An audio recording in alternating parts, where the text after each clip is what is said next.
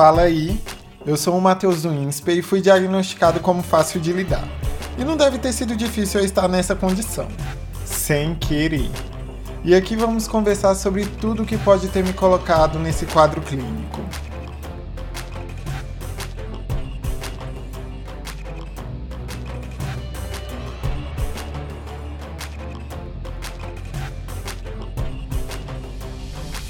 Você é a primeira coisa que eu vejo quando eu acordo e a última que eu vejo antes de dormir. Não. Não vai pensando que isso é para você e muito menos para alguma crush qualquer aí, até porque eu sou gay. É ela. Avisa que é ela, Brasil. Manda avisar que é ela. Aquela que pode gerar ansiedade, que construiu carreiras, que ninguém consegue viver sem, ainda se quiser ter um negócio, porque sem elas são esquecidos. Tô falando das redes sociais. E eu tô junto com Igor Jó, né? E Jales Bussing para conversar sobre esse assunto que não é hit, porque já vivemos dentro dele, em algum lugar por aí, justamente para encontrar o que realmente é hit para nós. E aí, galerinha, vem aqui se apresentar. Quero saber de vocês. E os facinhos também. Olá, olá, gente, tudo bom? Prazer, eu sou o Igor. Eu sou do interior de São Paulo, então sendo que meu R é puxado, diferente das outras pessoas que eu já vi que tem um R bonitinho. Eu venho aqui para puxar o R. Sou publicitário e eu acho que eu tenho umas coisinhas para agregar aqui sobre o tema. Do que restou do meu conhecimento da faculdade, que não é muita coisa que sobrou, não, gente. vamos que vamos. Cadê o Jalinho? Cadê o Jales? Tô chegando aqui, gente. Muito prazer, eu sou o Jales. Bom, caí de paraquedas nesse tema porque eu sou o antagonista das redes sociais. Mas para quem não me conhece, é, eu sou um grande amigo do INSPER, esse host maravilhoso de vocês. É, a gente fez faculdade junto, né? Sim. sim. É, atualmente, minha profissão é não tem nada a ver com redes sociais. Eu trabalho como programador. Sou cientista de dados mas é, acredito que eu tenho contribuições interessantes para trazer como um, um, jovem profissional que quase criou conteúdo na internet para ter um emprego. e veio aí. E, gente, só para vocês ficarem aí a par da situação, o Jali está vindo aqui pela segunda vez. Ele veio no episódio sobre produtividade, eu não me lembro qual é o número, mas o episódio estava muito massa. E lá a gente já tinha dado uma introduçãozinha sobre as redes sociais também. Jales é, metendo um pau, como sempre, né? Nas é, redes sociais. Uma coisa puxa a outra, né? Então, produtividade, redes sociais, uma coisa influencia na outra uma ajuda, Sim. outra atrapalha, né? Tudo nessa mistura. E ciência de dados tem tudo a ver também com redes sociais, gente. É verdade. E a rede social só serve para uma coisa, para pegar nossos dados. É, é isso que serve. Mas, mas os dados que eu trabalho não são dados assim de redes sociais. Eu trabalho com imagens de satélite. Ah, eu achei mais, é mais chique. É mais chique. Tem um conceito aí, ó. Tem um conceito. É, imagina satélites é chique. Trabalho com Consegue observação... ver dentro da minha casa agora? Brincadeira. Não, claro que não. No Brasil, Trabalho... quantas casas tem piscina? Brincadeira. É, daria para fazer algo assim, mas não. Eu, meu, meu ramo é outro. É observação da Terra e não observação da vida alheia. Olha Mas que também. Toma esse gancho toma esse gancho. Ai, não, não. Eu acho que você. Deus tá dando asa pra cobra. Porque você tem acesso a observar a vida alheia. Eu acho, acho muito é. injusto, gente. Cadê a fofoca? É. Sim, onde tá? Mas aqui, olha, eu quero saber de vocês. As redes sociais são fáceis de lidar? O que, que vocês acham? Quantos anos? A gente tá falando de uma pessoa de quantos anos? Vamos dizer assim. Para um jovem é fácil. Agora pega, tipo, sei lá, uma pessoa que nem meu pai, 60 anos é fácil de dar pra ele. Ele lida, mas a que custo, entendeu? Esse ponto aí tá muito bom. Curti. Acho que a gente pode estratificar em três categorias. Ai, calma, jovem... no Google o que é estratificar. É rapidão, brincadeira. O, o sei, jovem, o pós-jovem e, e o pessoal mais da terceira idade. Porque assim, gente... Ah, eu não sei qual é a idade do Igor, mas aqui a gente já tá chegando na casa nos 30. Tenho então, 19, gente. Então, 19. Gente, pelo menos eu e o Winsper, a gente já tá chegando pertinho é. dos 30.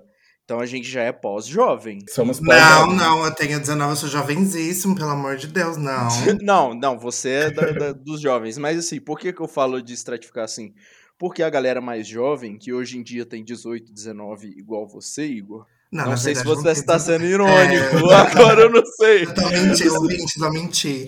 Agora eu não sei se você está sendo irônico. Mas enfim, vamos. Eu vou digitar aqui no chat. Você tá me dá. nos 20 Uma dama nunca pra fala. né? Uma dama nunca fala quando as primaveras ela possui. Ah, tá. Então os jovens aí da Como eu. 2019, como o Igor, é, eles já, já nasceram no mundo digital. Então eles têm uma relação com a tecnologia, com as redes sociais, muito diferente de nós, eu e o Winsper. É. E acredito que seja a maioria da audiência também, de pessoas que nasceram na década de 90 e viveram uma parte da sua infância sem, e lá pelos anos 2009, 2010 começaram a brincar com as redes sociais, que quando foi ter esse boom. E tem as pessoas que passaram boa parte da juventude também, né? Boa parte da vida sem esse tipo de interação social e agora, quando tá aí na casa dos seus 50, 60, igual você falou aí do seu pai, Igor, é, tem um outro Difícil tipo de relação. TV, né? É, tem um outro tipo de relação. Então eu concordo com você. O jovem consegue lidar bem ali, mais ou menos, né? A gente vai aprofundar nos problemas mais à frente. Os pós-jovens, como eu, têm uma relação um pouco mais conflitante. Aí é mais, muito mais de conflito mesmo, né? Uma relação mais de amor e ódio. E o pessoal da terceira idade, eles têm um jeito muito único. É muito único. Eles acham maravilhoso. Eles acham tudo.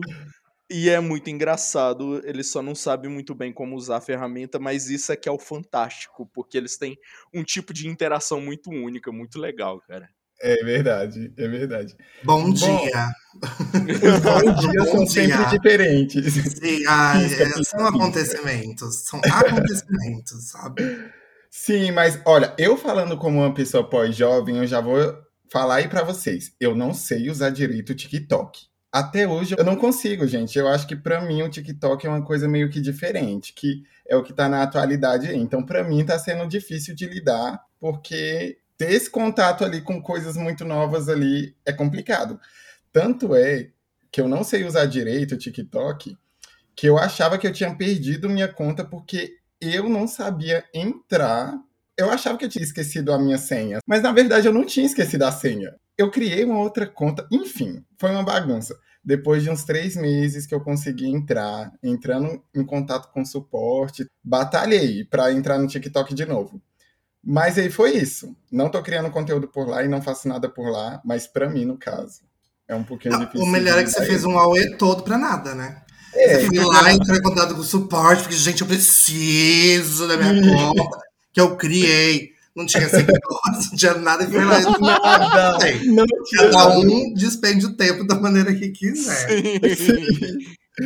Desse jeito. Mas ele- era muito estranho, porque, assim, quando eu entrei na conta nova, eu tentei mudar o meu nominho, né? Porque o meu nome tava user84, não sei o que lá, blá, blá, blá. Um monte de número. Aí eu tentei mudar e eu não podia mudar. Aí eu pensei, Ué, como é que volto pro meu nome antigo, sendo que esse nome novo não tá dando certo? Como é que funciona?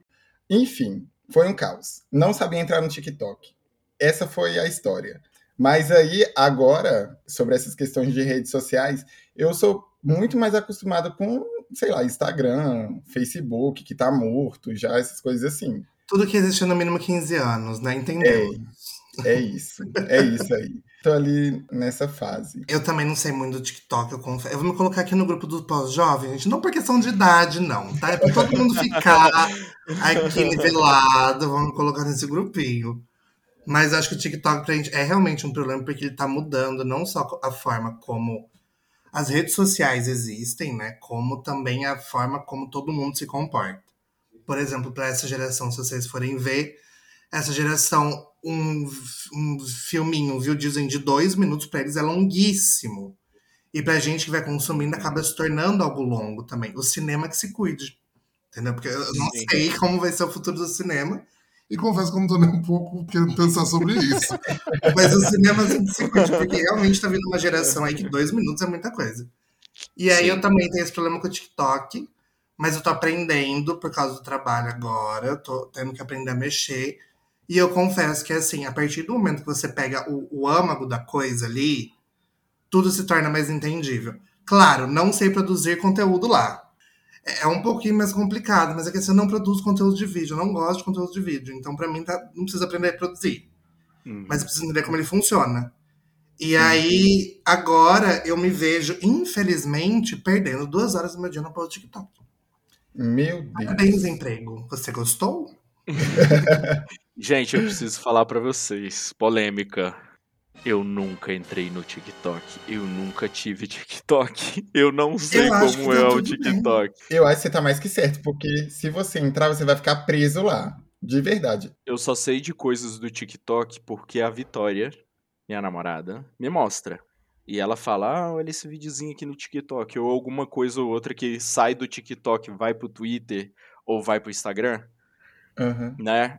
É, mas assim, eu mesmo nunca tive conta. Na verdade, eu nunca tive interesse também, porque surge uma rede social nova a cada momento, mas o TikTok veio igual uma bomba para destruir todo mundo. O Igor tava falando uma coisa interessante, que o cinema que se cuide, a indústria da música também que se cuide. Sim. Porque o TikTok mudou também a forma como os artistas, né, os, os músicos lançam os seus produtos, né? Então, eu até estava falando com um amigo antes de, de, de, começar a gravação aqui, essa coisa de antigamente você tinha discos, né? Você tinha álbuns, né? Então um álbum tinha um conceito fechado ali nele e tudo Sim. mais, né? E aí hoje em dia você tem que lançar um single e a música, cada trecho dela é pensada para virar uma trend, assim. Então você tem que pensar na música viral, na música que vai virar dancinha, que vai virar uma trend, ao invés de você realmente expressar aquilo que você queria é, pela música. E aí, ao invés de lançar um disco cheio, que também dá um puta trampo, é melhor você fazer uma música é, viralizável no TikTok, que muito provavelmente tu vai ganhar mais grana com essa música viralizada do que com um álbum cheio. Sim, eu tenho uma contribuição boa sobre isso, gente. Vou falar a língua de jovens, tá? Qualquer coisa, se alguém não entender, levante a mão. Zé Felipe e Virgínia, um casal, estão ligados? Zé Ai, Felipe e Virgínia. Zé Felipe e Virgínia, eles pegaram muito essa onda do TikTok. Eles sabem lançar conteúdo para o TikTok. Eles sabem lançar músicas na receitinha do TikTok, eles já pegaram como é que funciona o rolê. E aí eles bombam no TikTok. Bombam, bombam, bombam. O Zé Felipe foi fazer um show em São Paulo e não foi capaz. Por quê? Porque não deu coro, não teve gente suficiente pro show. ele teve que cancelar. Não deu ao mesmo foi tempo, é, Ao mesmo tempo que ele tem 6 milhões, sei lá, não sei quais são os meus TikTok, mas 6 milhões de pessoas reproduzindo a música dele com dancinhas e tal ele não tem realmente assim, um público para ir no show dele. Imagina que inferno que não seria esse show. Gente do céu! As pessoas todos se batendo, fazendo a coreografia, porque não tem espaço. Imagina a sensação.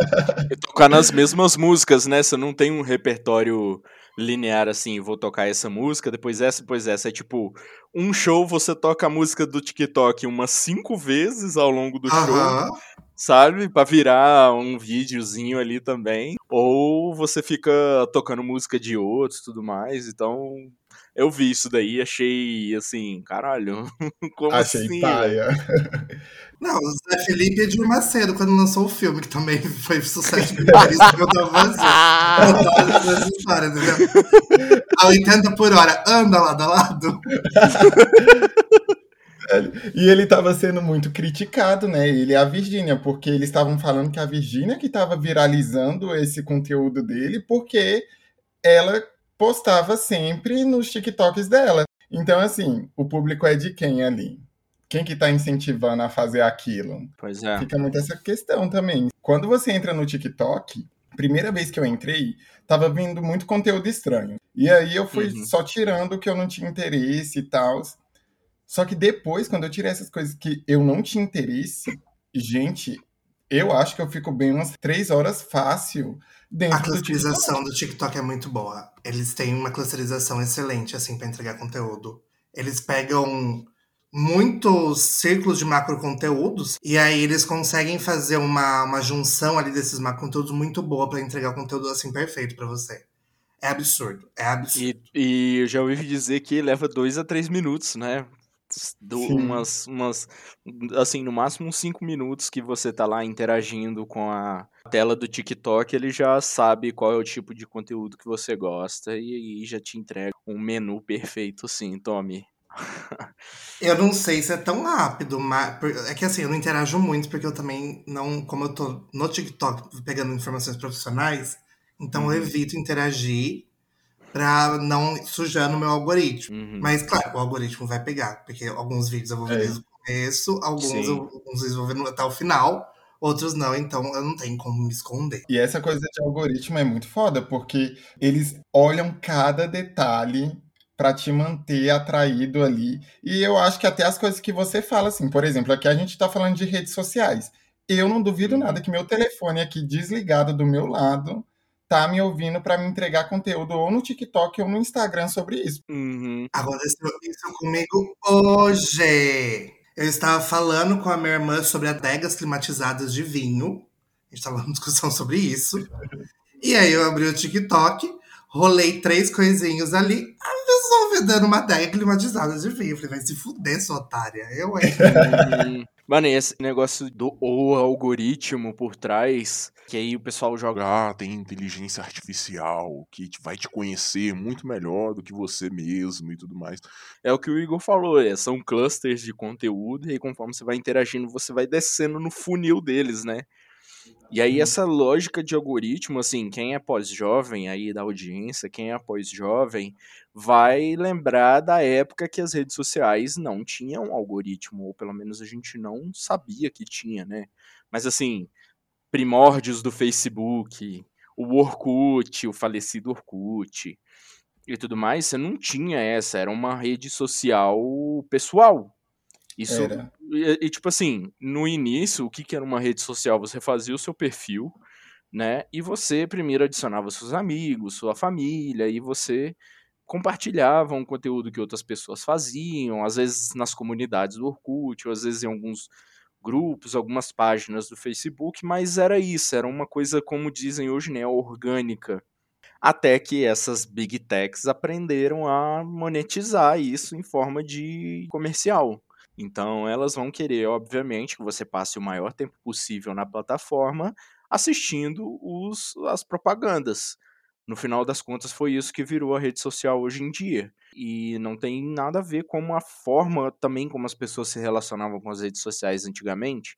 Que aí você passava um tempinho ali, via que a gente deixou um recadinho no Orkut, ou conversava com um amigo para marcar algum rolê, ou convidar para o aniversário, né? Criava um É. fake numa comunidade do Orkut e É. uma paralela. Sim, né? Exatamente. Mas era uma coisa que você tinha muito mais controle sobre o que você via do que hoje em dia. Depois que esses algoritmos, né, esses misteriosos algoritmos foram implantados, você tem um controle mínimo. Na verdade, você vira só um input de dados para o algoritmo e ele te cospe um conteúdo de volta. E isso Hum. cria realmente uma lógica de mercado que, no final das contas, é o que as empresas querem, né? Elas querem lucrar e elas entendem que para lucrar mais, os usuários eles têm que se sentir o máximo de conforto dentro dessa plataforma. Então eles vão querer sempre te jogar o melhor conteúdo que você mais gosta. E o algoritmo, né, o misterioso, é só isso, gente. É só um bando de dados, um bando de números em que você é colocado dentro de uma caixinha e eles vão te alimentar com aquilo. Ponto. Hoje em dia tá sendo uma luta muito grande assistir os stories de outras pessoas. Você tá sem fazer nada? Tá querendo só passar o seu tempo ali, vendo como é que tá funcionando a vida dos outros pelos stories e tudo mais? Tá muito impossível, porque você passa três stories, já tem patrocinado, já vem coisa querendo te vender curso, já vem não sei quem querendo falar sobre redes sociais e gestão de tráfego. E por conta dessas vendas, meio que até você perde ali um interesse de querer assistir mais stories. Antigamente, no Facebook, quando iniciou o Facebook e tudo mais, o máximo que acontecia era a criação de conteúdo assim muito orgânica mesmo, Uhum. falando sobre alguma coisa e você postava no seu feed. Era isso, Uhum. o conteúdo, não tinha outra coisa. E também onde se postavam conteúdos era no YouTube. O YouTube era muito utilizado nisso. A gente está em uma época que tudo virou conteúdo, parece. É Facebook, é Instagram, YouTube já era, continuou sendo, então TikTok está sendo muito isso também. E é um bombardeio de vários tipos de conteúdos diferentes e uma sobrecarga muito grande ali de informação em você. Sim. Dá uma canseira isso, dá uma canseira muito grande. E isso fica muito complicado quando você está nesse mundo que estamos vivendo agora. O mundo de Brasil, que não é um Brasil que queremos, não é mesmo? Até porque Exatamente. Brasil de Bolsonaro, o que é Brasil, não é? 49 dias.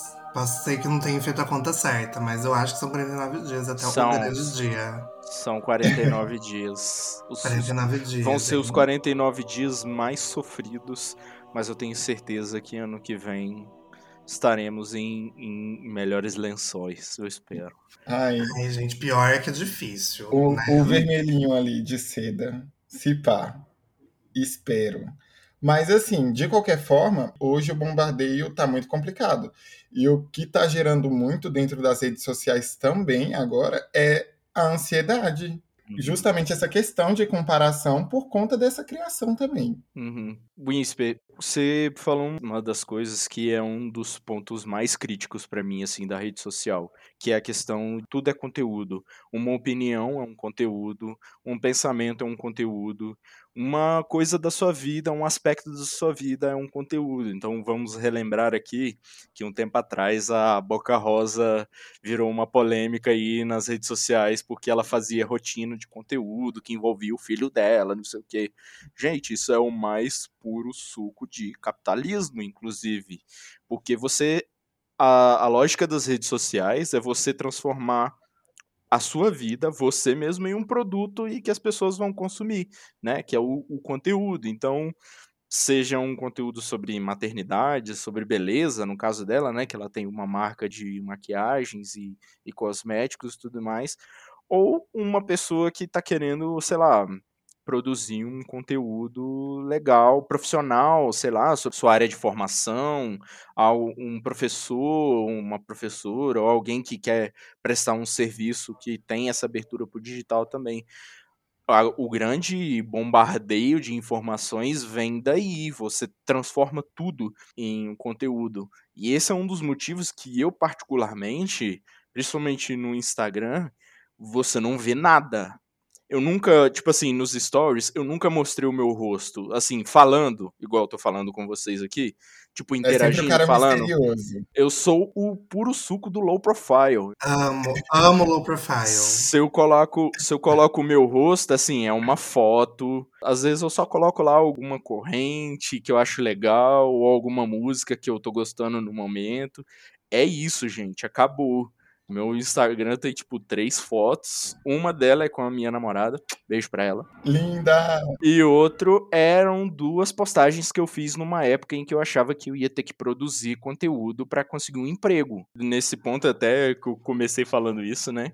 Eu achava que para conseguir um emprego, né, eu jovem formado, me formei em 2019, no início da carreira, achando que ia ter que virar um blogueirinho. Aí tem aquele negócio, né, rotina de conteúdo, tantos stories e não sei o quê, para poder criar uma relevância nas redes sociais e isso se refletir em mais oportunidades de emprego. E isso diz tanto da, do que as redes sociais se tornaram, quanto também da precarização do trabalho no nosso país, né? Mas isso é tema para um próximo, um próximo podcast. Não vamos entrar nisso, senão eu vou dar um rage aqui muito grande. Isso é uma coisa muito real. Já tem falado bastante sobre isso, sobre as pessoas terem que fazer uma dupla jornada e o quanto isso não é positivo pra ninguém. Do tipo assim, o dentista, ele não pode mais ser só um dentista. Ele não pode ser só bom em fazer o que ele tem que fazer. Nutricionista Agora também, né? É, educador físico. Agora eles têm que saber produzir conteúdo. Aí eles produzem conteúdo, bombam ali em seguidores, em visualização. E isso não quer dizer que eles são bons profissionais no que eles estão fazendo. entendeu? Isso de jeito nenhum quer dizer. E isso é muito errado, porque assim, não se deve esperar de um dentista que ele saiba fazer conteúdo para as redes sociais. Não se deve esperar. E aí, Sim. às vezes, o bom dentista, dentista excelente, que não coloca a cara nas redes sociais, não tô falando que o pessoal coloca é, é ruim, tá? Eles podem ser Uhum. bons também. Mas o caso é, tá tendo uma relevância de escolha de profissionais com base no que eles entregam em redes sociais. Não é assim que tem que ser visto, entendeu? E não é a função deles. Isso é, é desgastante. É ruim pra profissão deles, é ruim para as pessoas.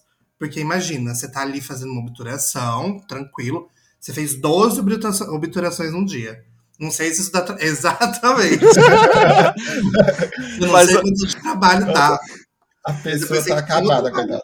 Sim, aí você tem que ir lá e criar conteúdo. Gente, isso, sabe, é- é, as pessoas trabalhando 18 horas por dia, a última vez que isso acontecia era ali na Revolução Industrial, entendeu? Uhum. A gente não tinha uma jornada de trabalho fixa, definida e, e saudável.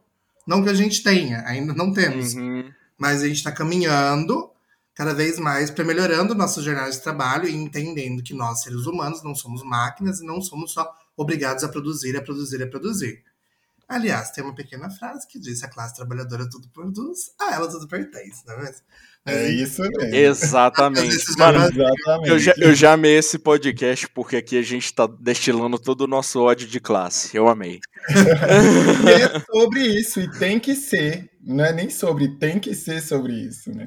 Politizados, o, me segue Mas- nas redes aqueles me seguem nas redes sociais politização. Igor, Igor, Igor, eu tenho que dizer que, tipo assim, os- a- o- isso que você trouxe, eu concordo, eu sinto isso, tipo, dentro de mim, tanto como experiência própria, né, porque essa foi uma experiência bem curta, como também essa coisa que você falou, tipo, a régua que as pessoas estão medindo hoje, se é um bom profissional ou não, é o quanto ele bomba nas redes sociais. Então, um dentista, uma nutricionista, o professor de academia ou qualquer outra profissão, é, ele tem que ser bom naquilo e ele tem que ser bom em criar conteúdo. E eu vou além, como as plataformas, né, TikTok, Instagram, Twitter e tudo mais, elas têm regras muito específicas de como esse conteúdo tem que ser para ele ser entregue. Muitas vezes esses profissionais, eles acabam propagando as famosas fake news, né? Ou no caso, por exemplo, nutricionistas, professores de academia, até mesmo dentistas e tudo mais, trazendo informações científicas erradas ou às vezes até certas, mas de um de um em forma de uma pegadinha, sabe? E eu digo Sim, isso como uma pessoa da Saúde do Brasil. e eu, e eu digo isso como pesquisador também, que eu também faço pesquisa, enfim, no mestrado e tudo mais, e eu vejo muito isso. As pessoas querem se tornar autoridades no assunto nas redes sociais, justamente para angariar mais clientes, e às vezes acabam jogando para o público uma informação que não procede. E isso também diz muito sobre essa questão da relação com as redes sociais, que elas se tornaram ultimamente, a gente vê isso nas eleições e até mesmo em informações que chegam para nós, principalmente na época da pandemia e tudo mais, que você tem, em nome do conteúdo, vale tudo. Vale até você trazer uma informação que pode até ter uma premissa verdadeira, mas ela chega até você de um jeito que vai te enganar, vai te levar a uma conclusão enviesada e errada sabe? Então, esse para mim é um grande perigo e você trouxe o ponto certo, Igor, essa questão do profissional que tem que fazer isso, senão ele não tem cliente. E aí, a gente cai na precarização do trabalho novamente. Isso diz muito também. Você acaba sendo obrigado a criar conteúdo para ter cliente ou para conseguir um emprego. E aí você tem que manter essa jornada dupla, porque além de ter que ser bom o suficiente para manter o seu emprego, você tem que continuar produzindo conteúdo exaustivamente para não perder relevância. Sabe o que, que eu acho também? Eu acho que as redes sociais tornaram as pessoas preguiçosas também para procurar por bons profissionais. E aí é que vem essa questão das pessoas sempre quererem encontrar as coisas ali fácil. Muitas vezes a pessoa pode ser boa, sim, uma ótima profissional e tudo mais, mas também tem vezes que não tem pessoas que são tão bons profissionais assim. Porque assim, vamos parar para analisar uma coisa bem simples assim. Neurologista, tá bom, pode criar conteúdo e tudo mais, essas coisas todas, mas será que você vai confiar 100% naquele neurologista que fica aparecendo 24/7 ali na rede social? Como é que vai funcionar isso?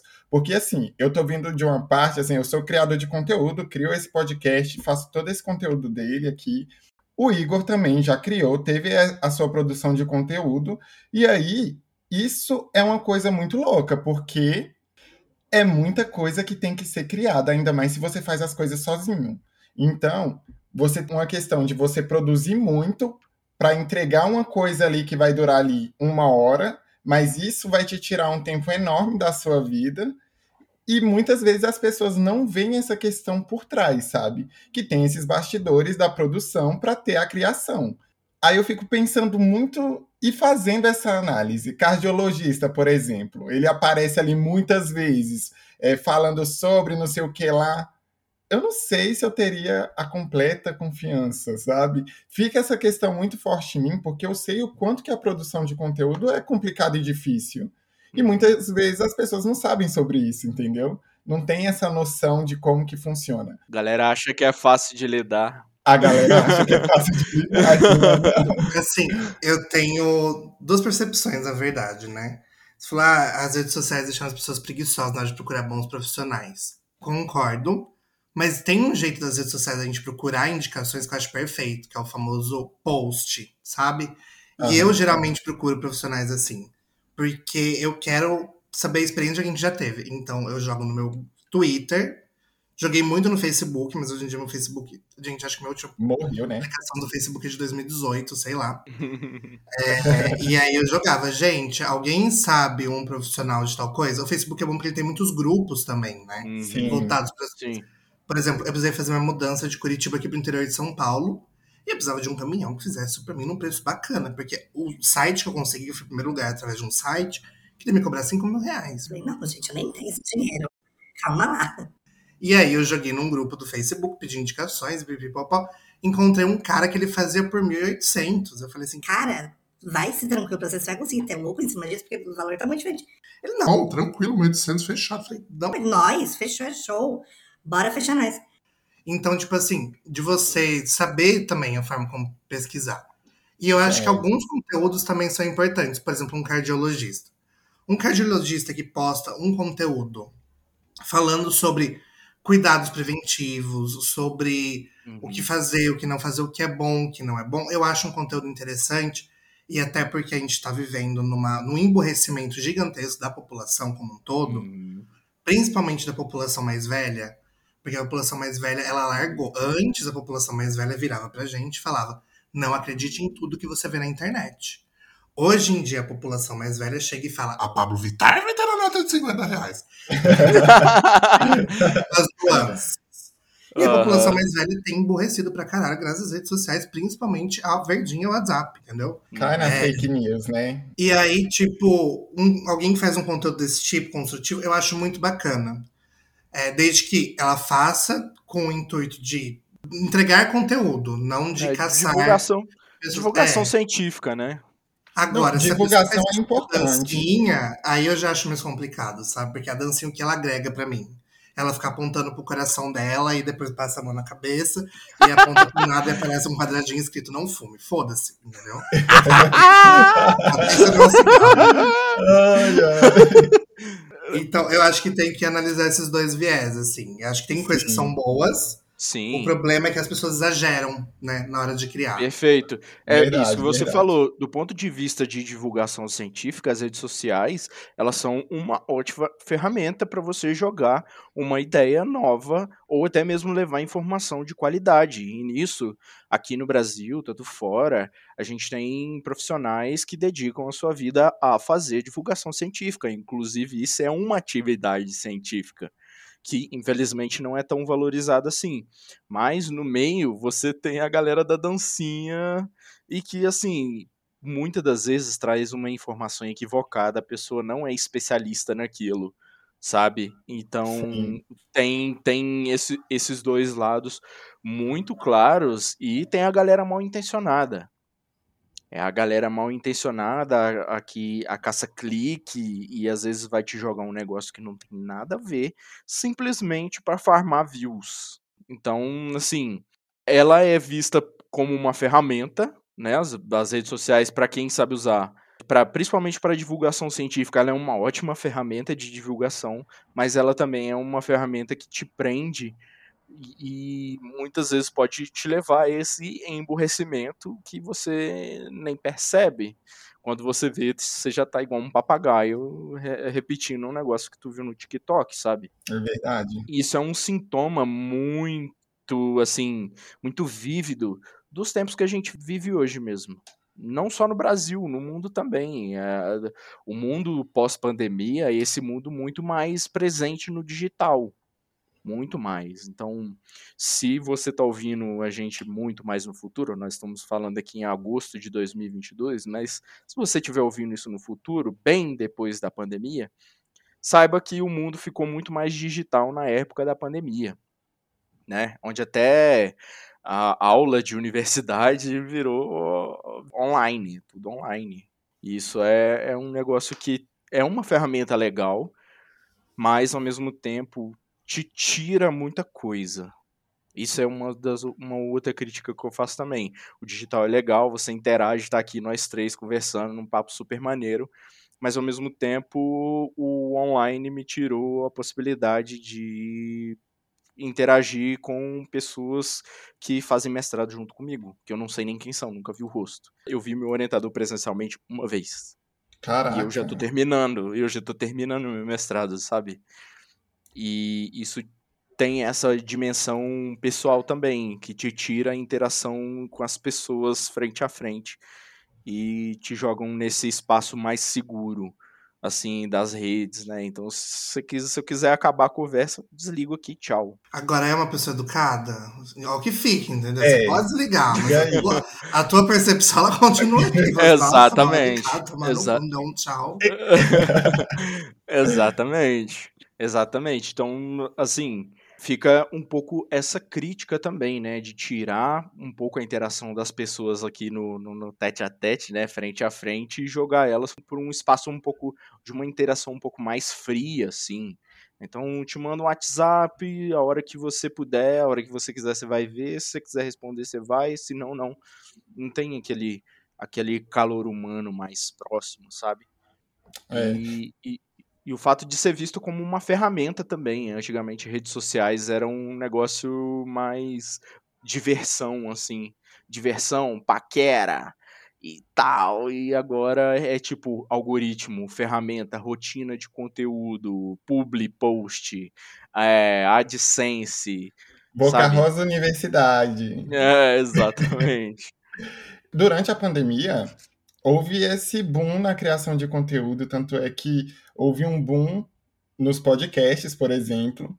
Então, Uhum. teve essa necessidade das pessoas irem procurando mais conteúdos também, e um conteúdo que fosse entregue também de uma forma mais humanizada, né? Uma coisa mais ali que você consegue se relacionar melhor com as outras pessoas. Porque teve essa necessidade também das pessoas interagirem com as outras. Tinha muito isso. Mas eu acredito que de uma forma foi bom mostrar pra gente essa apresentação aí que, olha, você pode sim fazer muitas coisas aí no mundo digital, no caso, né?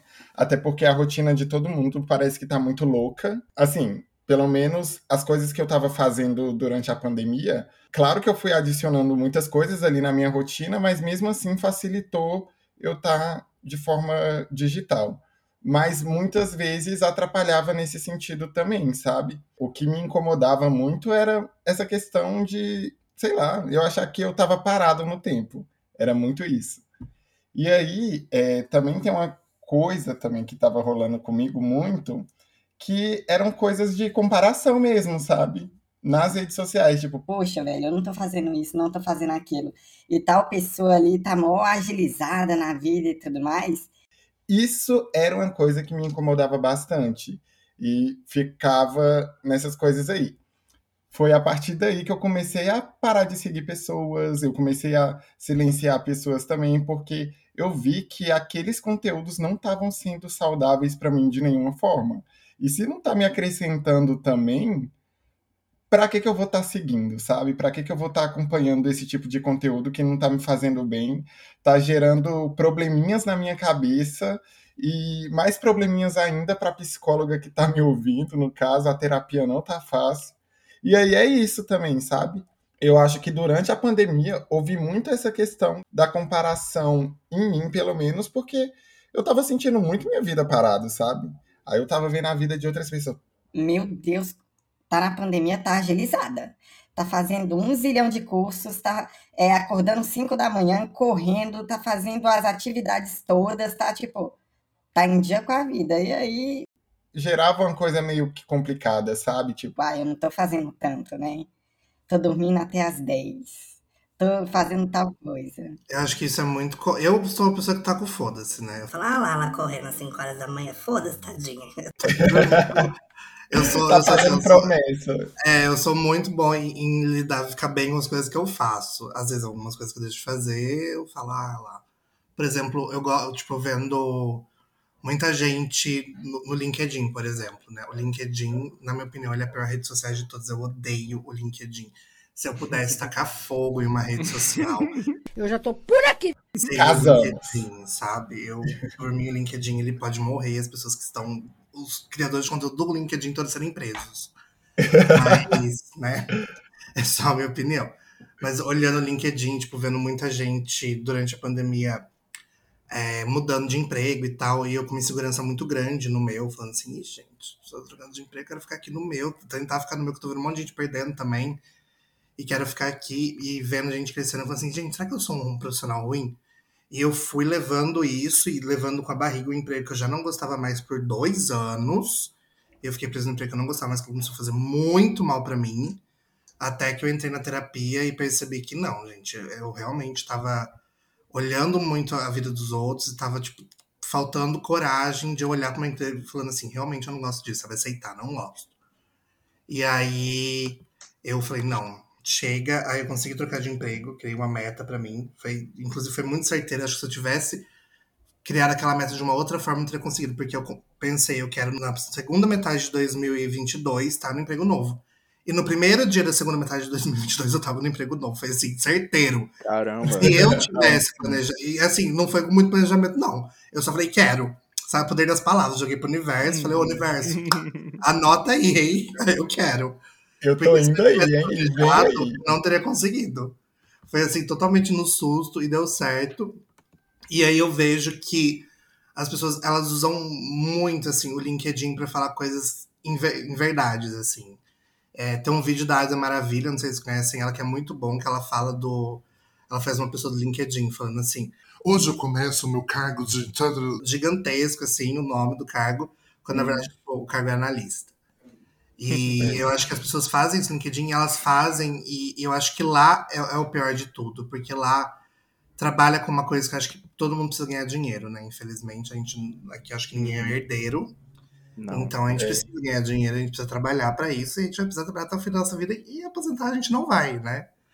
Então acho que lá é uma coisa que mexe muito, porque no mundo capitalista, a gente é feliz com dinheiro. Sem dinheiro a gente não consegue fazer nada, né? Perfeito, A gente não perfeito. consegue comer o que a gente quer, a gente não consegue ir no onde a gente quer, a gente não consegue comprar o, o acessório que a gente quer, enfim. E aí, quando a gente não tem dinheiro, quando a gente está desempregado, a gente fica numa situação de vulnerabilidade. Não só vulnerabilidade no sentido de não ter dinheiro, mas uma vulnerabilidade psicológica também. Tipo assim, não sou capaz, estou aqui passando dificuldades. E você vê as pessoas mentindo descaradamente lá que coisas aconteceram, que ah, elas viram uma cena. Gente, aquelas cenas nunca aconteceram. Muito boa parte delas são todas inventadas. Eu acho que Uhum. aquilo é uma toxicidade gigantesca que faz muito mal para as pessoas. Principalmente porque as pessoas estão lá para procurar emprego. E aí, quando você É. começa a colocar inverdades muito fortes ali, criar situações que nunca aconteceram, aumentar tudo que aconteceu na tua vida para provar que você é um profissional de sucesso, quando na verdade você tá lá oito horas na labuda triste, como todos no mundo, porque se tivesse trabalhado, ninguém trabalhava, ia viver a vida, ia viajar, ia É, Uhum. é, eu acho que você mexe muito numa situação delicada com pessoas que estão em situações delicadas. Então, acho que isso é, é muito comum. Tipo, o Instagram eu entendo que faz isso também. Por exemplo, tá diminuindo, eu acho um pouco, não sei, na verdade. Porque, meu, se alguém cria um conteúdo muito bacana no Instagram, ele vai ter ali as suas curtidas e talvez tenha sorte de bombar.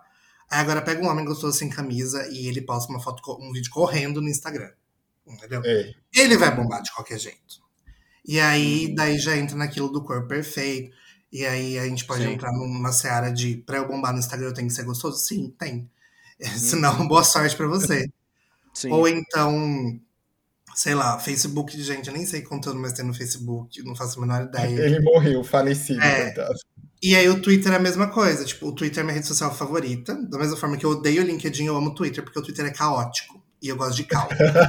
Twitter, a rede social da saúde mental. É, Lá as coisas podem ser verdadeiras, realmente. O site da né? saúde mental. e aí lá é, é o caos. Tudo que acontece no Twitter é caos, é o supra-sumo do caos. Se você pegar o Twitter e espremer, gente, só cai caos de lá. E eu amo Uhum. isso, eu amo demais. Mas também tem essa, tipo, no Twitter, se você quer acontecer no Twitter, ou você tem uma, uma rede ali que. É, o- é, é o meu caso, eu não me sinto sozinho no Twitter, porque eu tenho uma rede de amigos, todo mundo tá no Twitter, então um, um likezinho Uhum. sempre vai ter. E não tô postando por likes, tô postando pra gente criar diálogos, e sempre rola um diálogo ali sobre alguma coisa. Eu comento uma coisa Uhum. quando você já chega, outra pessoa, ah, aconteceu alguma coisa comigo, ah, comigo também, kkk. E aí já vira piada, já vira dedo no cu gritaria. É uma rede mais humilde, né? Que os É. likes a gente considera porque são de pessoas mais Sim. próximas, geralmente. É, E tipo é assim, legal. meu, você teve três likes, eu considero que você bombou. Tipo, caralho, É. três likes, Divertido. caralho, e tem, e tem no Twitter. e aí, tipo, também tem isso. Tem lá no Twitter, a pessoa não precisa ser gostosa, ela precisa ser engraçada. E depois ela vai ser copiada, que é o grande problema do Twitter. Você falar, ah, que boa. As pessoas vão ficar uma roubando o conteúdo da outra ali também, porque nem todo mundo Muito- é capaz, né? Muito provavelmente vão serem roubadas por um verificado no fim do mês que precisa fechar a meta de engajamento. Sim. E aí, mas também, por exemplo, se um homem gostoso posta foto no Twitter, você vai olhar a foto dele ali, vai ter 8 mil curtidas. Ele só postou uma foto, ele não tem conteúdo nenhum. Ele só tem dois peitão. Uhum. E aí, não, a pessoa bomba. Então, assim, tipo, é, né, nesses quesitos eu, sou muito mais tranquilo em não me deixar influenciar e tal. No LinkedIn é o meu ponto fraco, que eu me deixo me influenciar, mas eu acho que tudo lá é mais delicado. É Mas é eu acho que um também. LinkedIn é uma rede muito de autopromoção, sabe? Às vezes você Uhum. entra ali, você vê aquilo, cara, eu não consigo me sentir bem ali mais nesse sentido da autopromoção mesmo, daquela questão de forçação de da pessoa ter que se vender e ela tá se forçando para aquilo a todo momento. E ali eu vejo que tem muita gente que posta muita fake news real, assim, sabe? Tem muitos reacinhas lá. Esse Nossa, é um negócio assim. o tanto de complicado. liberal, o tanto de liberal que tem no LinkedIn, pelo amor de Deus, pelo amor de Deus. E, velho, Não aguento. se você for olhar os comentários do LinkedIn, é assim, é pra você passar mal e vomitar. Ainda mais se for alguma questão política, porque a pessoa ela coloca o conceito de sucesso muito voltado para um posicionamento mais de direita. E, gente, pelo amor de Deus, sinceramente, a gente viu o caos que está acontecendo no Brasil, que estamos agora. Não existe mais Brasil praticamente, né? E é isso. Eu tenho uma, uma visão um pouco diferente do que o Igor falou, da questão do LinkedIn, principalmente do LinkedIn, que é assim, eu me dou relativamente bem no LinkedIn. Eu tô saindo Mas- agora dessa cal. Eu não tô nem aí, eu não, tô nem, não vou. Não vou esse tipo de gente. Mas assim, mas eu me dou relativamente bem, mas é porque eu tenho algumas, algumas regrinhas que eu sigo, né, no LinkedIn. Então eu tipo, não sempre... abrir. Aí eu também. Regra número um, não entre. Não, na verdade eu, eu Bloqueia entro... gente chata, tá bloqueando É. gente chata, certeza. É, mas é, é porque assim, eu sou bem seletivo com as pessoas, então não é todo mundo que eu aceito. E eu- uma, a regrinha de ouro pra mim é a interação mínima. Então eu tenho a regrinha de o mínimo de interação possível. Então, por exemplo, Você É, só usa as palavrinhas-chave que o LinkedIn disponibiliza, né? Não, eu não fico comentando muito, eu não fico interagindo com posts, só quando são posts de pessoas que eu gosto, que eu confio. Então, sei lá, meu orientador, alguns outros colegas. Geralmente a maioria deles da minha área de atuação mesmo. É, Quando aparece alguma postagem política que eu vejo que é alguma conexão minha, eu vou lá e excluo a pessoa, sem aviso prévio. Só vou lá e excluo, não quero esse tipo de conteúdo. é, no LinkedIn e assim quando tem que fazer uma alguma troca de ideia assim conversar com o pessoal as pessoas que vêm conversar comigo sempre também foram muito legais então eu nunca tive esse tipo de problema e Uhum. eu também tenho meio que um filtro assim que realmente a galera dá uma floreada bem assim bem pesada no LinkedIn mas eu não sei se, é, se assim, se é a minha terapia que me ajuda muito também, né? Mas é porque eu bato o olho nas coisas do LinkedIn, eu tipo assim, Ah, isso aí a pessoa tá floreando. e aquilo passa batido por mim. Então eu não me sinto muito afetado pelo LinkedIn, porque eu tenho uma, uma forma meio que única de, de lidar com ele, que é eu tenho meio que uma blindagem, assim. Então eu já tenho essas, essas boas práticas de excluir o pessoal que não vai me interessando.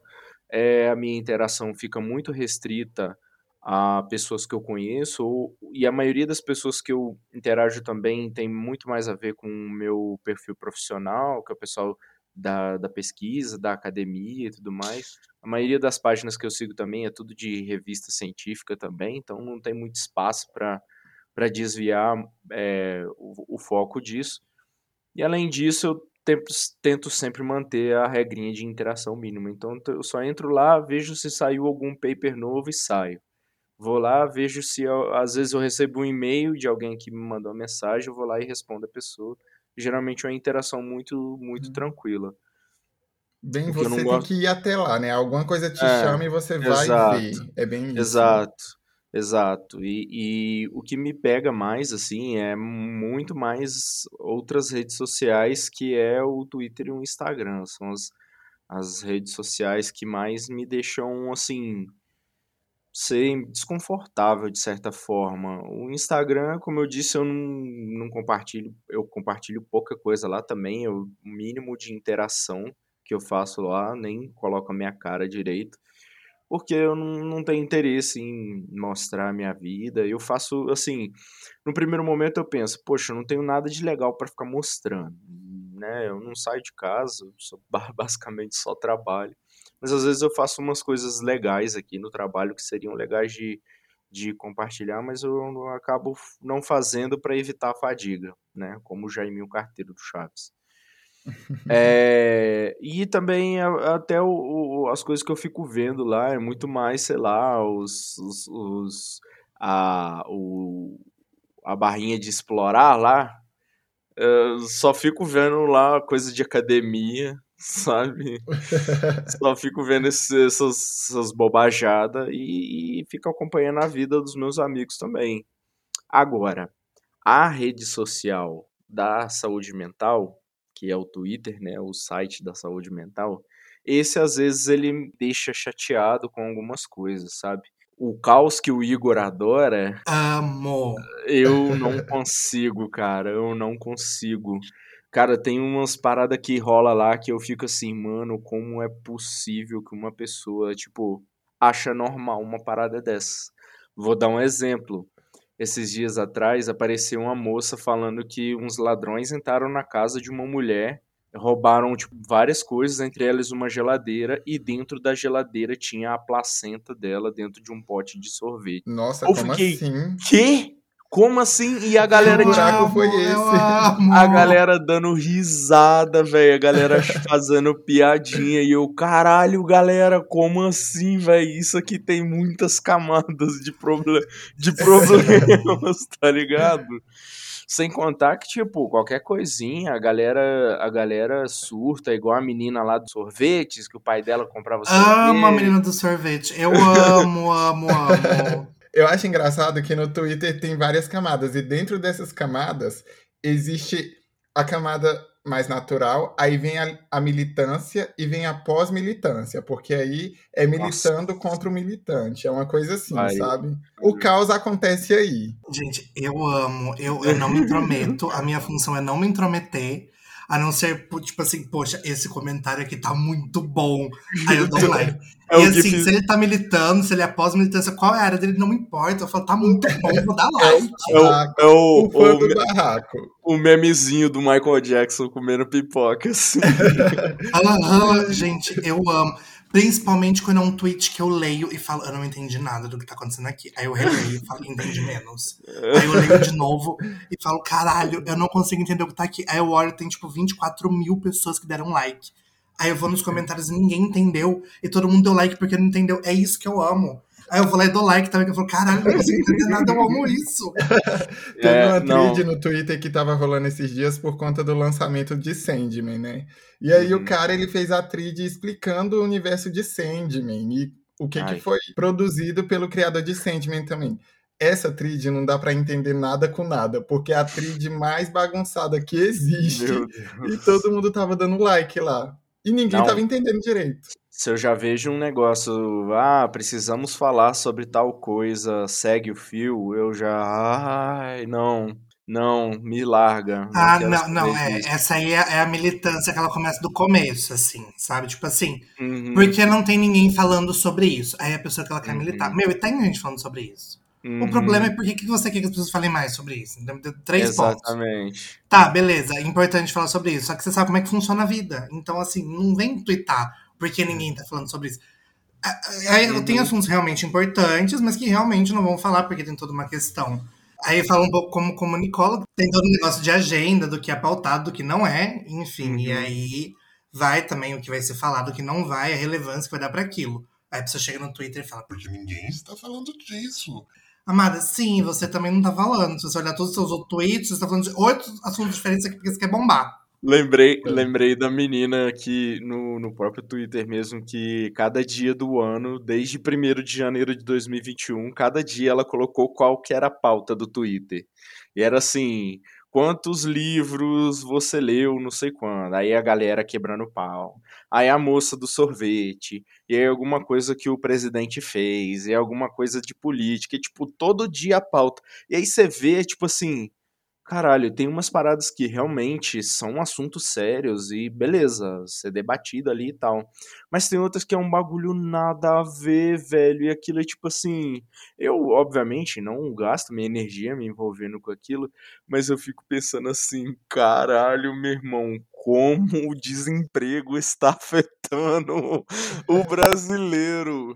Na moral, e é umas paradas assim que do nada a galera, você vê a galera xingando, é tipo assim, porra, galera, calma, calma. Que isso, velho? Isso é, é só um tweet, tu não precisa ofender a pessoa.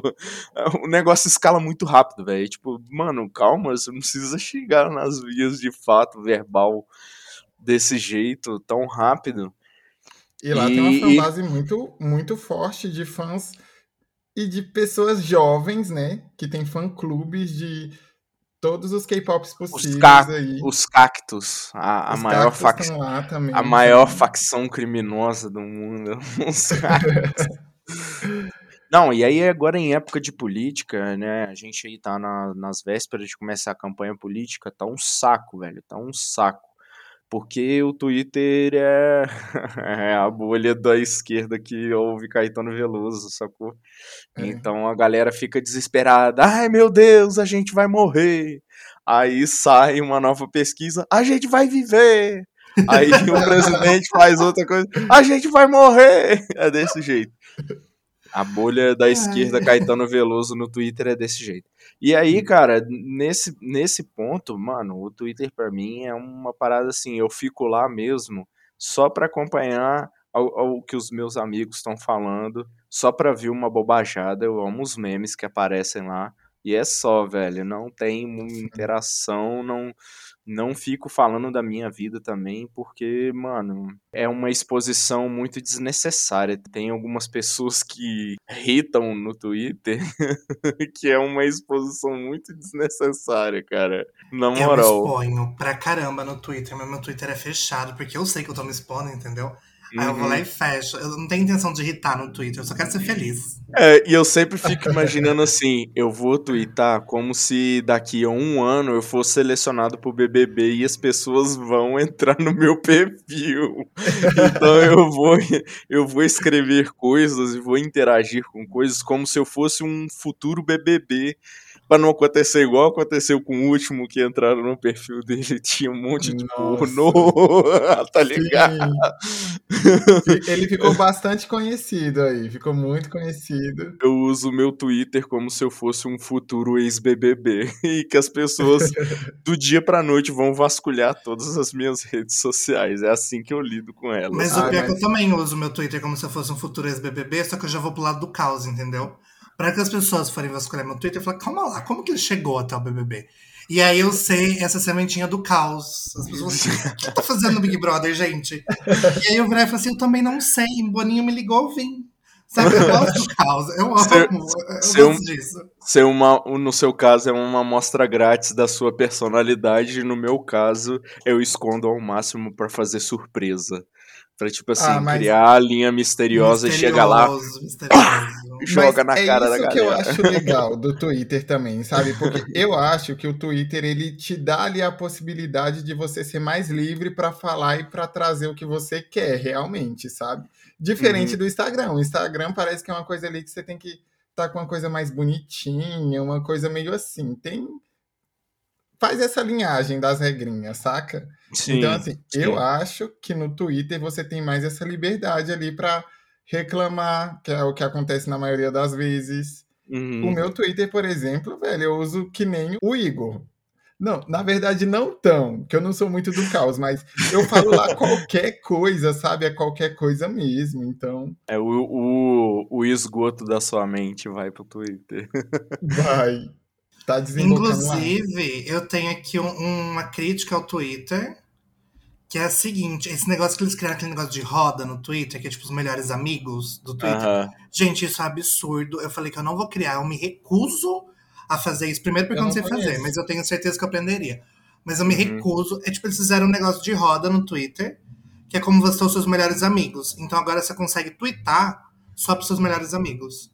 Ou pessoas selecionadas. E eu acho isso absurdo, porque o supra-sumo do Twitter é realmente a falta de, de regras, né? De filtros, de, de globos, de. E, a- a- e necessário. até de uma certa privacidade, né? Porque você vê direto a galera falando assim: pô, gente, eu só tuitei um negócio que tava me afligindo ali na hora, do nada, tipo, 40 mil likes. O negócio tomou uma proporção que não era pra tomar, sacou? Pro bem, Exatamente. e pro bem e pro mal também, né? Porque Não, eu só vejo pro mal isso. às Porque vezes, a mi- às vezes a menina só vai falar que o pai dela deu um sorvete pra ela, que ela fez uma cirurgia do siso e de repente é a garota mais odiada do Twitter no dia, assim. Ô, mas sabe o que, que eu lembrei aqui agora? Do cara que foi roubado.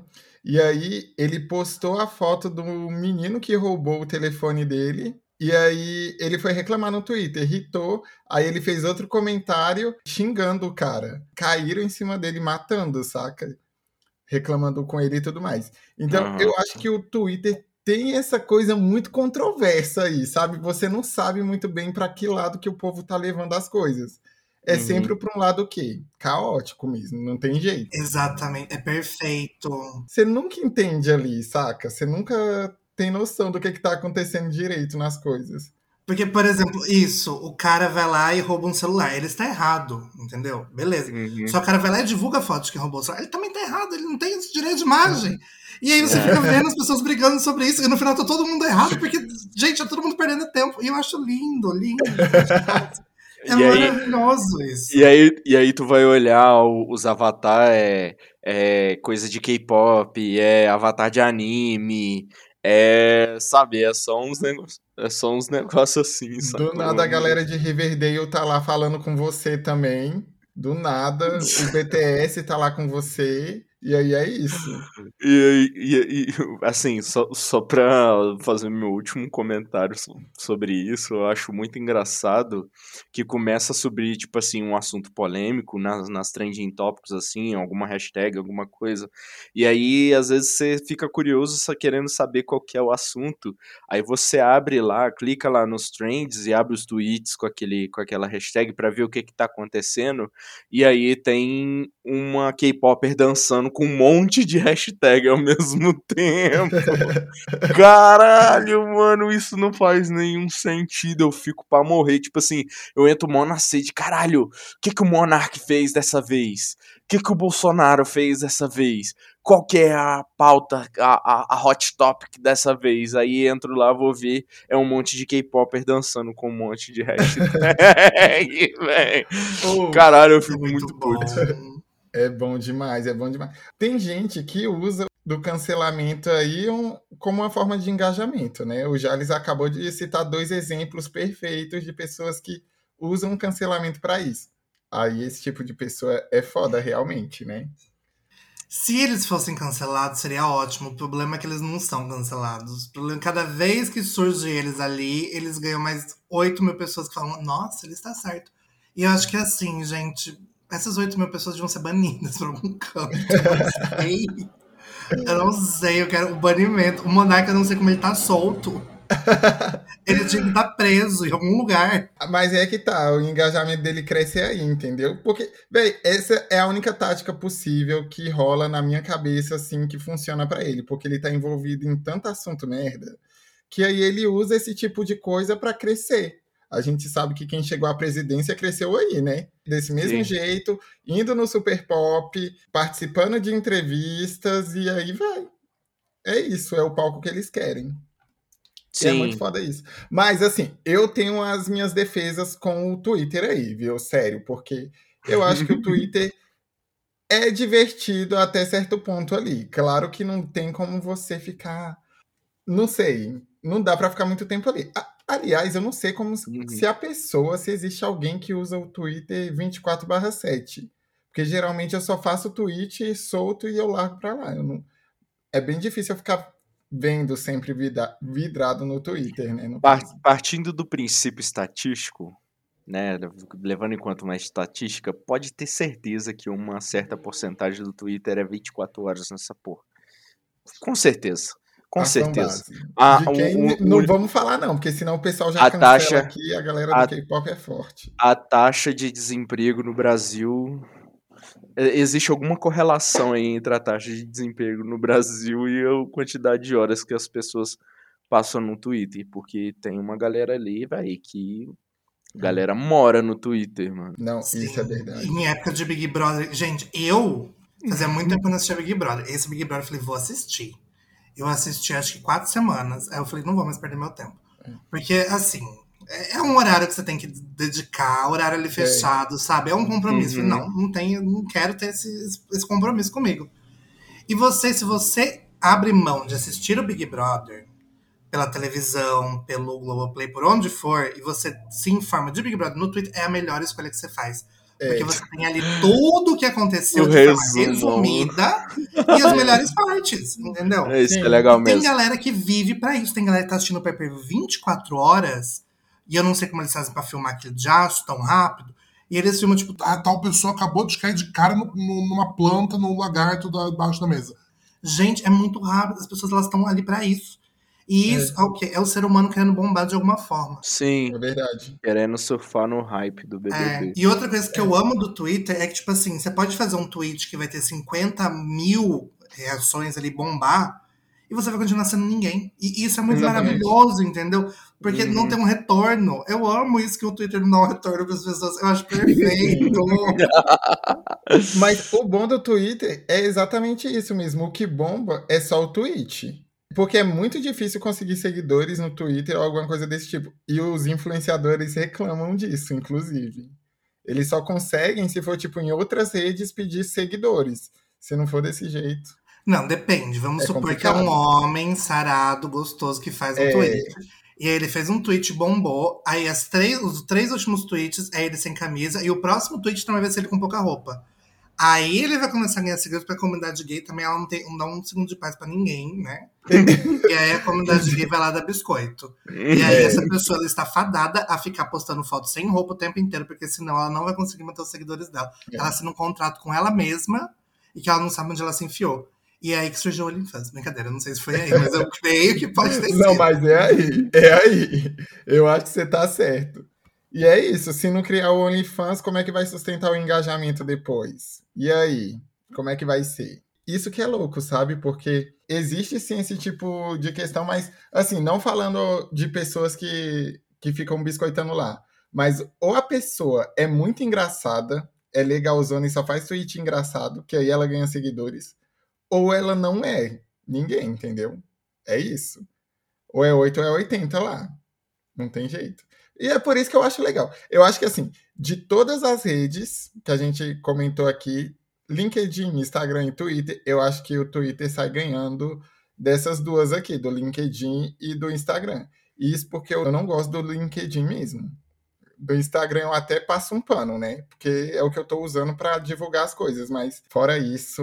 É que eu acho que hoje as pessoas elas fazem, tipo, muitas redes sociais na expectativa de. Porque, né, gente, blogueiro, influencer virou uma profissão de sonho de criança, né? É. E aí as pessoas elas fazem isso na expectativa de, ai, quero ter coisa. Eu tenho uma conhecida que ela tem acho que uns cinco Instagrams, assim. Ela tem o pessoal Meu dela, Deus. ela tem um trabalho que ela faz, ela tem um outro um trabalho que ela faz, ela tem um do cachorro, ela tem um do filho, e ela tem um monte de coisa. E aí a pessoa ela vai tentando aquilo, numa forma de tentar, através das redes sociais, crescer e se tornar um produtor de conteúdo, papá. O Twitter ele já impede a pessoa, entendeu? Eu gosto muito disso. Ele dá um tapa na cara e fala: Cara, você não recebe ninguém, desiste. Usa essa porra só por usar. A rede social você tem que usar só por usar. Para de querer jogar uma coisa que você tem, assim, um, um, sonho sendo uma rede social e ficar bitolado por causa disso. Você tá perdendo o tempo de usar uma rede social. Porque o que, que é uma rede social? É pra gente se socializar, né? Não é pra gente ficar tentando, de alguma É. forma, ganhar likes e ganhar coisas. É isso que deixa a gente doente. Porque se a gente usasse uma rede social da forma como ela é pra gente usar, entendeu? O pessoal lá da rede social tá ali pegando nossos dados tranquilinho, a gente tá lá aceitando, falou, Pode pegar, pode pegar o meu endereço. Se quiser pegar minha senha do cartão de crédito, tá aqui. Vou clicar ler e aceito sem ler e aceitar. Você vai saber o que eu faço todos os dias, você vai saber onde eu estou a qualquer momento. Por mim, tá tudo bem. Mas deixa eu conversar aqui com as pessoas ver o que tá rolando. Só que não, as pessoas vão, elas querem tirar algum proveito de tudo, que é, É. a- mas- massagear o ego de alguma forma. E é isso que deixa as pessoas doentes, entendeu? E o. Twitter já faz assim, tipo, meu, beleza, você bombou aqui, parabéns. Só que, beleza, você bombou aqui. Depois daqui pra frente, foda-se, você continua sendo ninguém. você vai provar cada vez mais. Você pode ganhar 100 seguidores. Se você continuar sendo um bosta, você vai perder esses 100 seguidores, tá tudo bem.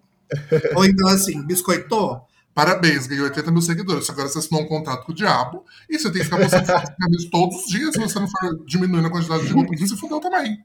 Entendeu? Então ele fala, ele dá com uma mão e já tira com a mesma mão, porque com a outra ele tá te dando um soco. E eu acho isso muito bom, sabe? Eu gosto. Eu acho sensacional, porque a gente usa a rede pelo intuito da rede. É verdade. Não, isso que você falou da sua amiga me espantou um pouquinho, porque se cuidar de um Instagram já é difícil, gente, imagina cuidar tipo de cinco. De verdade. É uma coisa muito complicada, é muito chato. É difícil. Mas aqui, galera, a gente vai ter que estar chegando no final aqui. Conversamos demais, de verdade. E tem que dar o fim nesse episódio. Agora chegou no momento que a gente precisa compartilhar alguma coisa aí. Livro, série, música, banda, o que, que vocês querem compartilhar? Eu tenho um livro, eu tenho um livro. Esse livro, ele fala muito sobre as coisas que a gente falou hoje. É um livro que eu li pra fazer uma TCC, que foi sobre mídias sociais. Mas daí, se eu fosse falar, a gente ia ter mais duas horas de podcast. Ele chama As Tecnologias do Imaginário. Ele é escrito pelo Jeremir Machado da Silva. É um livro muito bom. E ele fala sobre a sensação que os indivíduos têm de se sentir pertencentes a algo. E veja que ele nunca diz que é pertencer a algo, é sentir que pertencem. E, e nesse nuance, tem muita coisa que explica redes sociais, como a gente se comporta, os grupos que a gente entra. Eu acho que vale muito a pena. Ele é pequenininho, por mais que ele seja um livro de comunicação, qualquer pessoa consegue entender, ele não tem muitos termos técnicos. Vale a pena aí para curiosidade, para entender um pouco mais o buraco que a gente está se enfiando. Qual é o nome do autor? Juremi Machado? Isso, Jeremir Machado da Silva. Nossa, que tudo, brasileiro. Brasileiro, ele é gaúcho. Ai, tudo. Só compartilhou isso. Meu Tá Deus, humilde, tá gente, já humilde. trouxe. Não, ó, não é só isso, porque a- aí tá uma quantidade gigantesca de, de, de informação, mas eu vou compartilhar aqui agora especificamente pro Jales. Pá! Que o Jales, ontem em off, a gente conversou sobre vontade de jogar RPG de mesa, né? Sim! E não sei se você sabe, mas no Amazon Prime tem uma animação muito boa que chama Vox Machina. E essa animação foi feita com base num grupo de dubladores e atores que se reúnem e eles têm uma mesa de RPG. E eles fazem conteúdo no YouTube, se eu não me engano, a partir disso. E Uhum. aí eles são muito bons, porque são dubladores e atores, então você já imagina o grau de roleplay dessas pessoas. Uhum. Eles pegaram no Amazon Prime e fizeram uma animação das aventuras desse pessoal, chama Vox Machina. É muito bom. É bom mesmo. Eu já assisti. Eu quero segunda temporada. Será que vai ter? Porque eu, Eu gostei muito. Ai, eu tô animado. Sério, eu gostei muito. Sério. Jales é perfeito. Eu vou assistir. Eu prometo. É muito bom. Eu prometo que vou assistir pra iniciar no mundo do RPG. Agora é sua vez, Jalinho. Vem que vem com tudo. Então, gente, eu não sou um estudioso das redes, tal qual o Igor. Então. Não, calma lá, eu também não sou estudioso da ciência desse título. Eu recuso esse título. Mas o que eu vou trazer pra vocês aqui é algo. É, é conteúdo, né? Mas é um conteúdo bem direcionado, assim. De tudo que a gente falou, a gente sempre fala de uma coisa um, um pouco difusa, assim, né? Uma enxurrada de conteúdo que aparece pra gente e às vezes a gente não sabe muito bem filtrar. E aí eu vou fazer duas indicações aqui. Um é de um canal no YouTube, barra da Twitch, e o outro é um podcast, que aí tem no Spotify, vários. Eu, assim, eu gosto bastante, mas talvez algumas pessoas vão achar meio chato. O primeiro é um podcast de história chamado História FM. É um dos meus podcasts preferidos, que é feito por, enfim, historiadores, e aí tem muita, muitos convidados e tudo mais desse nicho, assim. E eu gosto muito porque eu escuto pra malhar. Eu malho ouvindo podcast de história, porque eu gosto de. Olha aí. Eu gosto de, de tipo assim, enquanto Olha, eu tô lá fazendo. ao mesmo tempo. Enquanto eu tô lá fazendo as minhas Um homem séries homem. enquanto eu tô lá fazendo meus exercícios, eu gosto de ouvir uma historinha ali pra meio que ajudar no foco. Então, assim, o conteúdo é muito legal. O pessoal que faz o podcast lá, o professor que faz, ele é assim muito muito sério, traz fontes muito legais e sempre traz umas umas reflexões é, interessantes de algumas coisas da história. E por que que eu acho isso importante? Porque pra mim é, eu gosto de entender como o mundo já funcionou, né? O, o que que aconteceu.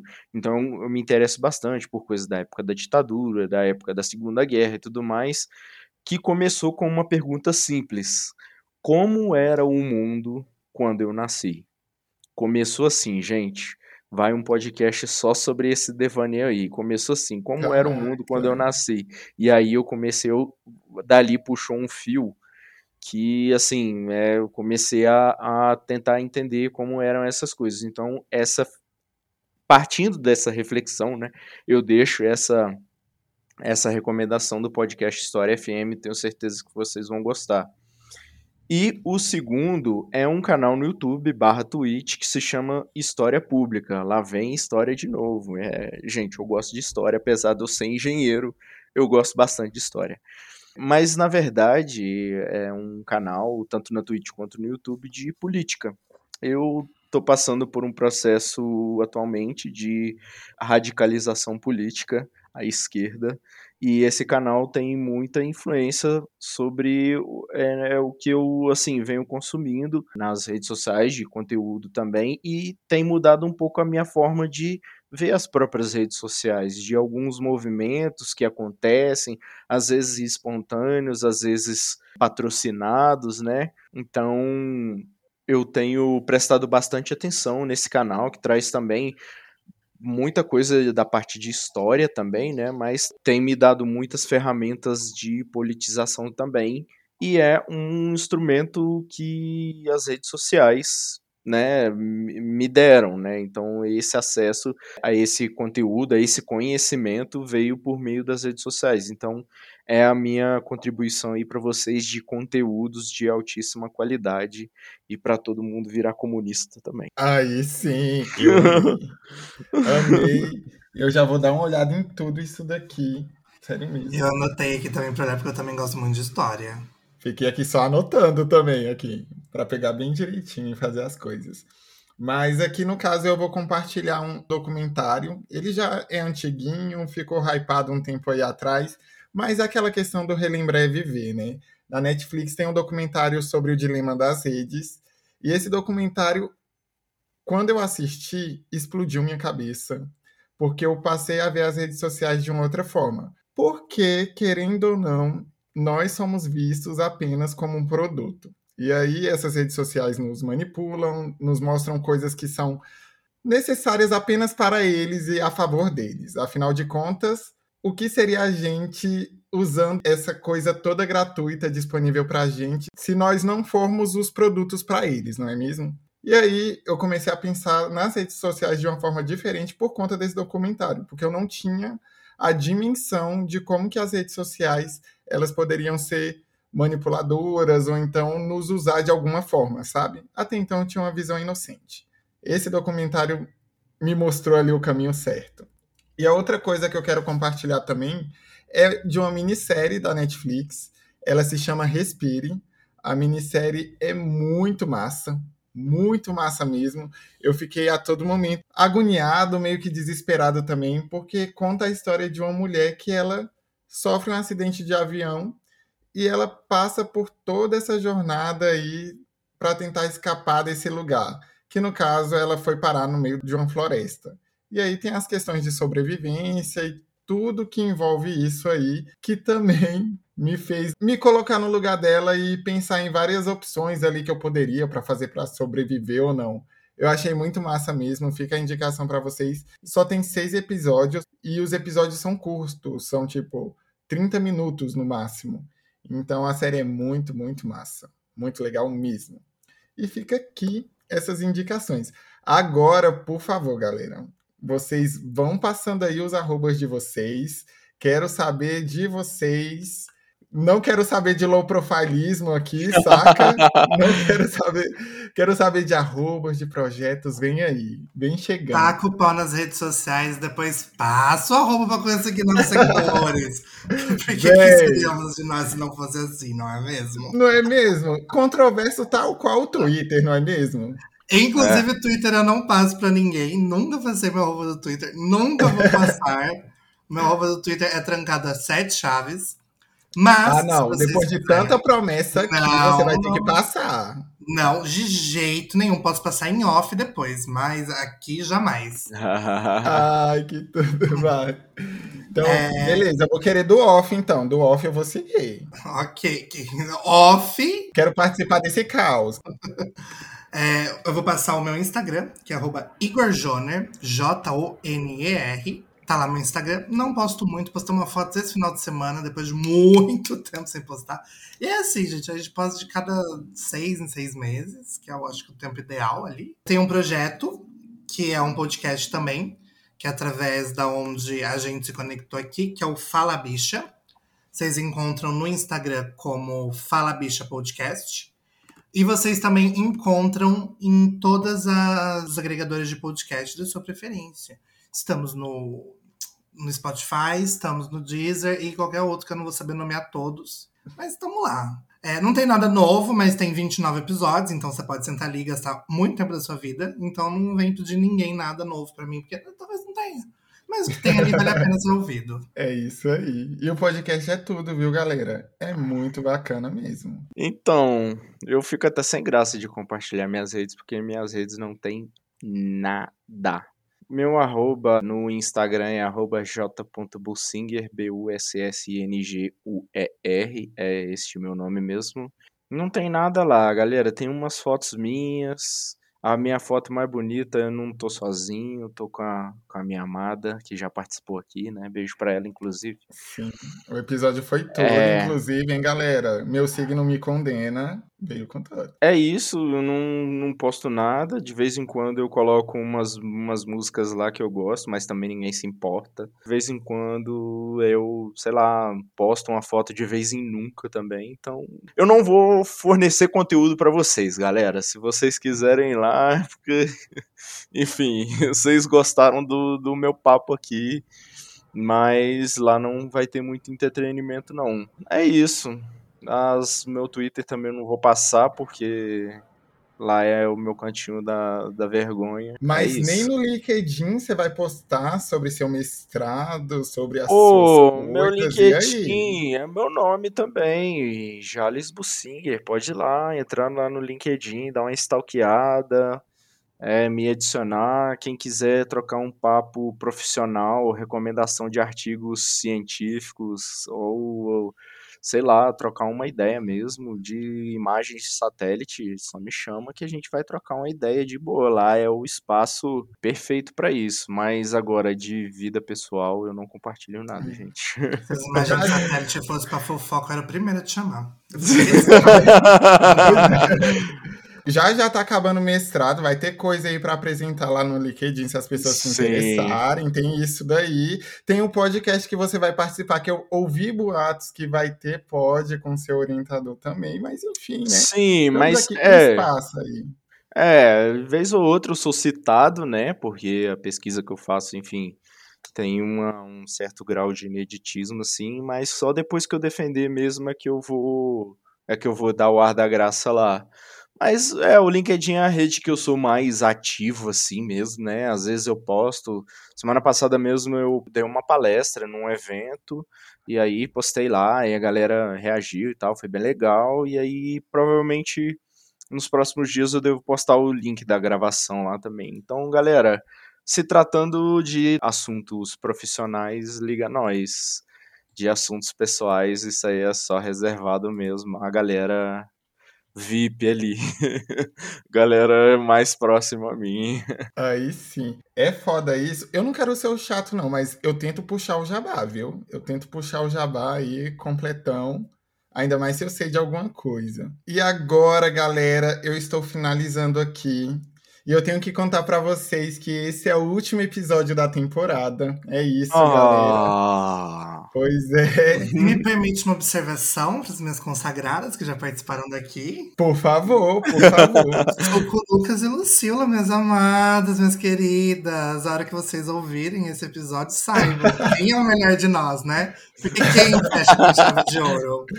Sinto muito, amiga. Torço muito pelo sucesso de vocês. Estou disposto a ajudar vocês a melhorarem. Obrigado. sensacional.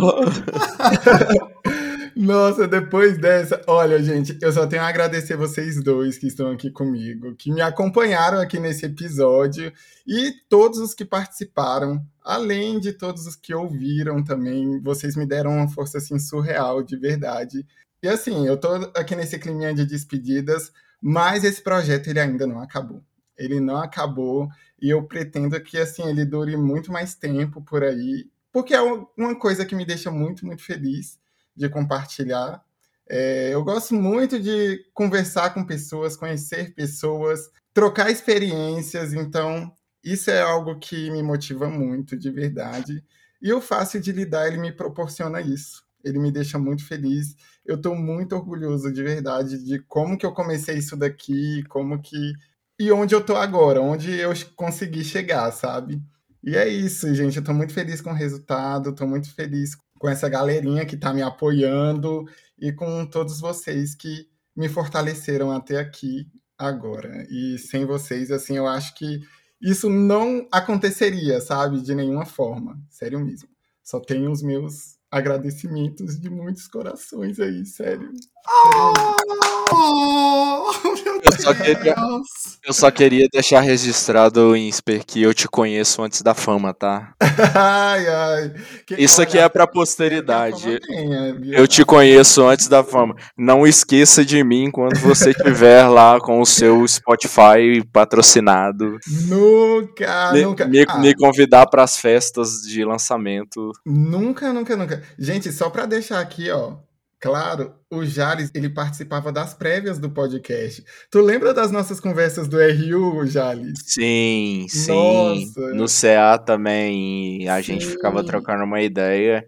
E foi assim até que a nossa amizade nasceu, né? Exatamente. gente- Fortaleceu muito ali. do nada a gente trocar umas ideias assim, quando a gente parava pra pensar, a gente tava compartilhando umas paradas bem, bem assim, íntimas, né? E, e É. e numa sinergia também, e num apoio mútuo também. Não é só eu apoiando você, não. Você me apoiando também. E é por isso que eu tô aqui hoje e é por isso que eu quero estar tá nos próximos também, viu? E vem aí. Porque eu sou palestrinha, viu? Eu sou, se você ninguém percebeu, eu sou palestrinha, viu? e eu amo. Igor, eu fiquei muito feliz de ter te conhecido também, de verdade. O Fácil de Lidar, ele me proporcionou isso daí. Você, Lucila e o Luca, gente, sério, vocês são muito legais. Pode são falar eu e as outras que ela entende, elas entendem. As outras, elas vão entender, Pode ficar tranquilo. Sério, é, eu fiquei muito feliz de ter conhecido vocês, de verdade. Vocês são incríveis, sério, de verdade mesmo. E aqui, meus amores, fica a deixa, né? Eu tô meio saudosista. Não quero chorar porque não vai rolar isso, mas eu confesso que quando eu tava pensando nesse episódio, eu tava ficando emocionado, sabe? Com esse finzinho, porque é meio estranho ter essa quebra, mas é importante também. Eu espero que melhorem na segunda temporada, né? E estamos trabalhando para isso. Só quero dizer aí para vocês que o projetinho vai continuar mesmo e vai ter segunda temporada sim. Mas a gatinha aqui precisa de um descansinho também e colocar as coisas em ordem. E vamos que vamos. Justíssimo. O descanso dos justos. Justamente, É sobre. E vocês voltem pra segunda temporada, hein? exatamente, até pra segunda temporada ser fácil de lidar, né? Ah, ó! ah.